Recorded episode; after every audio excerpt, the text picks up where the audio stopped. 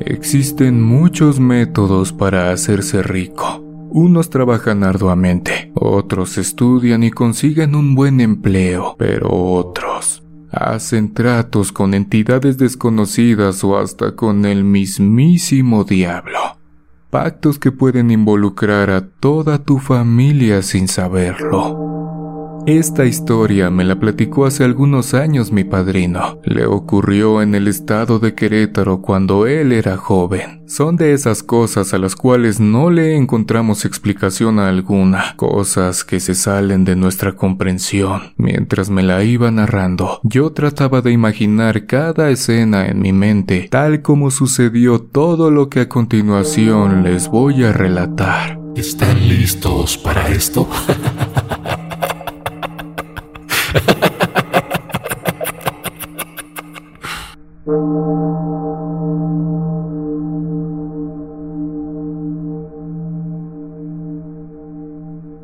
Me platicó mi padrino que en aquel tiempo conoció en su trabajo a un hombre llamado Emiliano. Este era dueño de la fábrica donde él trabajaba y de otras más. Era una persona muy alegre y disfrutaba mucho de ir a las cantinas y a fiestas del pueblo como se les llama. Ese joven, a pesar de todo eso, tenía algo muy misterioso, o al menos es lo que a unos compañeros y a mi padrino Felipe les parecía. Siempre presumía mucho de todo y que cuando iba a tomar gastaba todo lo que quería. Por lo regular se reía muy fuerte y decía que a él no se le acabaría el dinero a pesar de que siempre se daba sus gustos. Los compañeros de mi padrino solo lo escuchaban y sonreían aunque se quedaban pensando en sus palabras. Pasó el tiempo y a pesar de todo esto, mi padrino se hizo amigo de Emiliano, tanto así que un día lo invitó a ir a una cantina. Mi padrino en ese tiempo no era casado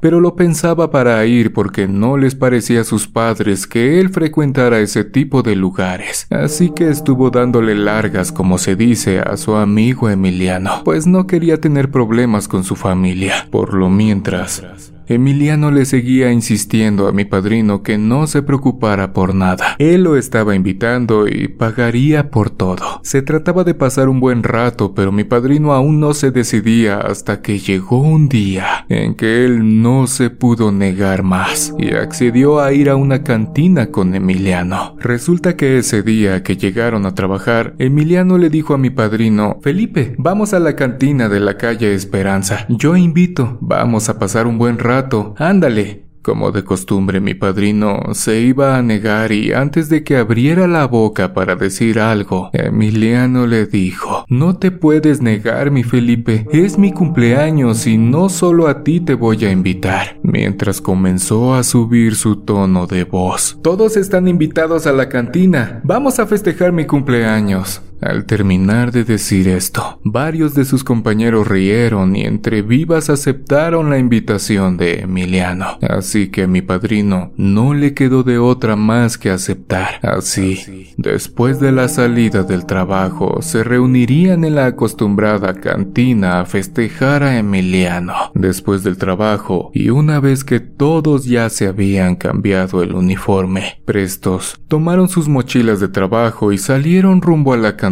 Claro que no todos iban, solo los que acostumbraban tomar, y más si era con todo pagado. No dejarían pasar la oportunidad, aunque para sus adentros no les simpatizaba mucho Emiliano por su soberbia y más porque de vez en cuando a algunos de ellos los había menospreciado. Pero a la hora de tomar, los desprecios se les olvidaban. Con las bebidas serían capaces de pasar por alto eso y más por parte de Emiliano hacia ellos. Mi padrino, por compromiso, se sentía obligado a ir. Ya eran muchas las ocasiones que se negaba, pero esa vez no podía hacerlo. No en su cumpleaños. No era correcto de su parte un desprecio de esa magnitud. Así que entre todos ellos estaba él. Ya sentados en sus respectivas mesas, Emiliano les empezó a decir que pidieran lo que quisieran, que se dieran gusto y mencionó esta vez a gritos. Pidan amigos, coman y beban a su gusto. Hoy va todo por cuenta de la fábrica. Mientras se reía sonoras carcajadas. Y por supuesto que todos sin reparo empezaron a despacharse con la cuchara grande. Incluso le pidió a la señorita mesera que pidiera unos mariachis, una banda o lo que fuera porque quería música y echar la casa por la ventana. Después de ahí, todavía festejaría con su familia en casa. La señorita le mencionó que no había por el momento nada de lo que él pedía, pero que ahí estaba la Así que dijo, entonces ponla chula, para que esto empiece con alegría.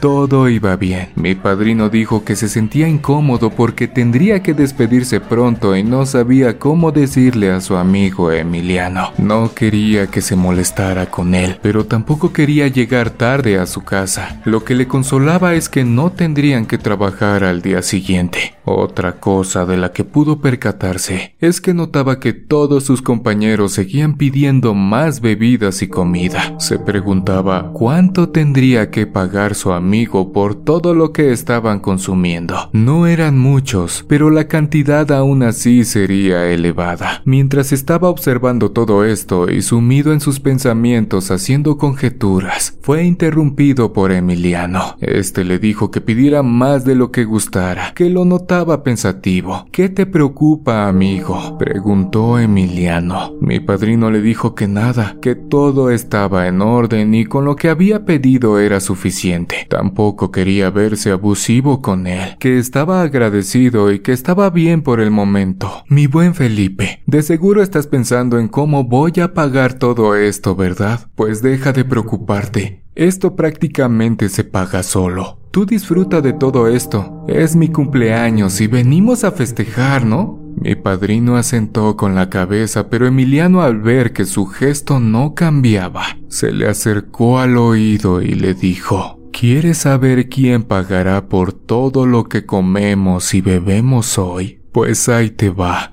Es por cortesía del meritito diablo.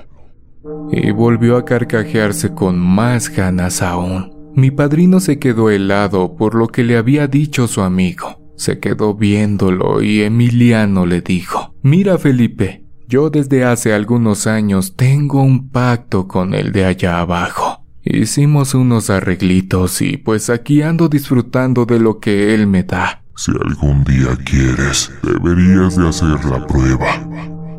Aunque creo que por tu cara y por lo que estás escuchando, no podrías. Pero tú tranquilo, compa. Te lo voy a probar ahorita si no me crees. Mi padrino le dijo que no era necesario que le probara nada, que le creía y que mejor siguieran tomando para seguir con el festejo. Esto lo hizo para evitar que le siguiera hablando de ese tipo de cosas. Realmente estaba confundido y dudaba para sus adentros si es que era verdad lo que le decía Emiliano o todo era producto de su imaginación gracias a las bebidas que ya traía dentro y no eran pocas, así que con una sonrisa fingida brindó por él para que se distrajera de sus comentarios. Ese día, Terminaron en paz la velada, aunque desvelados todo salió muy bien, pero mi padrino seguía pensando en lo que su amigo le había dicho la noche anterior, y lo que todos sabían en el pueblo era que Emiliano y algunos de sus familiares eran muy ricos, o al menos es lo que se sabía. También se comentaba que no tenía la necesidad de trabajar, pero que esto lo hacía solo para estar ocupado y hacerse de amigos y de una que otra novia. Así Así transcurrió el tiempo y en otra ocasión, Emiliano invitó de nueva cuenta a mi padrino. Le dijo que fuera con él a tomar unos tragos a la cantina y a comer algo, que la chica con la que iba a salir le había cancelado y no tenía ganas de llegar aún a su casa. Esta vez, mi padrino no rechazó su invitación ya que en su casa estaría solo. Sus padres habían salido al otro pueblo y llegarían dos días después. Gracias a lo vivido la última vez y que no había sucedido nada, aceptó de buena gana, aunque después se arrepentiría de lo que ahí vería esa noche. Llegaron a la cantina, tomaron su mesa y empezaron a platicar mientras pedían algunas bebidas y comida. Todo iba hasta ese momento bien. Platicaron de varias cosas hasta que en un momento le dijo Emiliano a mi padrino, Felipe, ¿te acuerdas lo que te platiqué el día de mi cumpleaños? Para ser sinceros, mi padrino ya no lo recordaba en ese momento y le dijo que no, pero pronto los recuerdos comenzaron a llegar a su mente. Su amigo le dijo de nuevo lo del pacto con el innombrable y le dijo que en aquella ocasión también le había comentado que le probaría que decía la verdad, en eso mi padrino recordó de golpe completamente todo. Emiliano le dijo que esperara y que viera, y metió una mano en el bolsillo de su pantalón. De ahí sacó una cartera y dentro tenía un solo billete, de esos que había en aquel tiempo y de una denominación no muy grande. Se lo mostró poniéndolo frente a su cara mientras le decía lo siguiente. ¿Ves este billetito, Felipe? Es por lo que viste el único que tengo, ¿verdad? Y con él pago todo esto y más. Con él pagué ese día también. Así como lo ves, este billete viene y va de mis manos, porque este billete no es de este mundo. Está hecho con un papel maldito y firmado por mi amigo y protector. Quien tú ya sabes. Al decirle estas palabras a mi padrino, a Emiliano le cambió la mirada. Se le hizo más profunda y turbia. Su voz era firme y no parpadeaba. Sinceramente a mi padrino le dio mucho miedo, pues me dijo que no era algo natural. Nervioso, Solo atinó a mirar a todos lados por si alguien veía lo mismo, pero todos los tipos que estaban ahí parecían no percatarse de nada. Ellos seguían en lo suyo, tomando y otros incluso jugando cartas o apostando. De momento, Emiliano cambió de nuevo su mirada y con una sonrisa le dijo que pidiera la cuenta, que si gustaba algo más lo pidiera antes de que pagara. Mi padrino le dijo que le agradecía mucho pero que ya se tenía que ir. Diciendo esto, se levantó de la mesa para retirarse, pero Emiliano lo tomó del antebrazo mientras lo sentaba de nuevo y le decía, Espérate Felipe, quiero que veas qué pasa con el billete. ¿O acaso crees que lo que pedimos ahorita lo podría pagar con esto?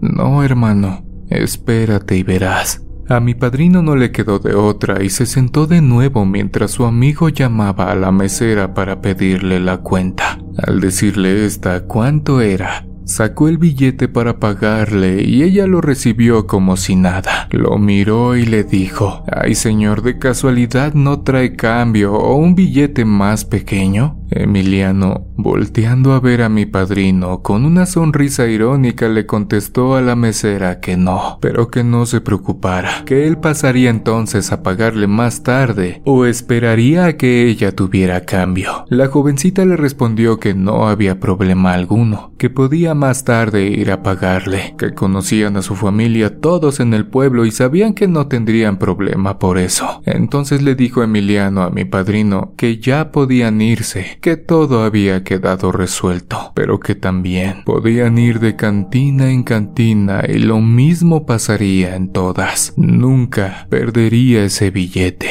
En otra ocasión ocurrió lo mismo, pero esta vez en una tienda donde fueron a comprar algunas cosas. Pagó con el mismo billete y sucedía lo mismo. Se lo regresaban o si pagaba, aparecía de nuevo en su cartera como si nunca lo hubiera sacado de ahí. Siempre le regresaban el billete y todo era gratis, o le devolvían cambio como si se tratara de un billete de denominación mayor. Mi padrino, después de un tiempo, prefirió dejar de laborar ahí. Nunca dijo nada por muchos años. Decía que para qué si sabía que algo así nadie se lo creería. Él también lo había puesto en duda en alguna ocasión, hasta que lo vio con sus propios ojos se animó a platicármelo porque ya pasaron muchos años y quería decirlo antes de que sus últimos días lleguen y que estos pactos con el demonio se queden en el olvido. Lo que más tarde se sabría de la familia de Emiliano es que sí era muy rica, pero que las fábricas que tenían no eran tan grandes como para que tuvieran tanto dinero. Las malas lenguas dicen que es por algo relacionado al mal. Llegaron a esa conclusión por algo más que extraño o aterrador, y fue porque los familiares que iban muriendo en esa familia, el día de su velorio desaparecían. Justo a las 12 de la noche, se les apagaban las luces, velas o con lo que estuviesen alumbrando, y cuando regresaba la luz o prendían las velas, el cuerpo del difunto había desaparecido. El diablo no solo se llevaba su alma, también se llevaba su cuerpo, y en algunas ocasiones, para que los acompañantes no pensaran nada, le ponían piedras al ataúd para que sintieran peso. También se llegó a la conclusión de que la familia de Emiliano tenía una maldición y estaban condenados todos. Me pregunto si eso era lo que se refería Emiliano cuando le dijo a mi padrino que tenía unos arreglitos con un ser del mal. ¿Será acaso que entregaban su alma todos al morir o la de sus futuras generaciones? Tal vez nunca se sabrá.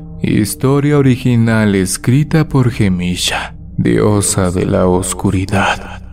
Amigos, Muchas gracias por acompañarme en esta emisión. Me ayudarías mucho si te suscribes activando la campanita y me dejas tu pulgar arriba acompañado de un comentario. Si tienes el valor de escuchar otra de nuestras historias de terror, te dejo una en pantalla para acompañarte lo que queda de esta noche. Nos vemos en una siguiente emisión de Oscuro Secreto.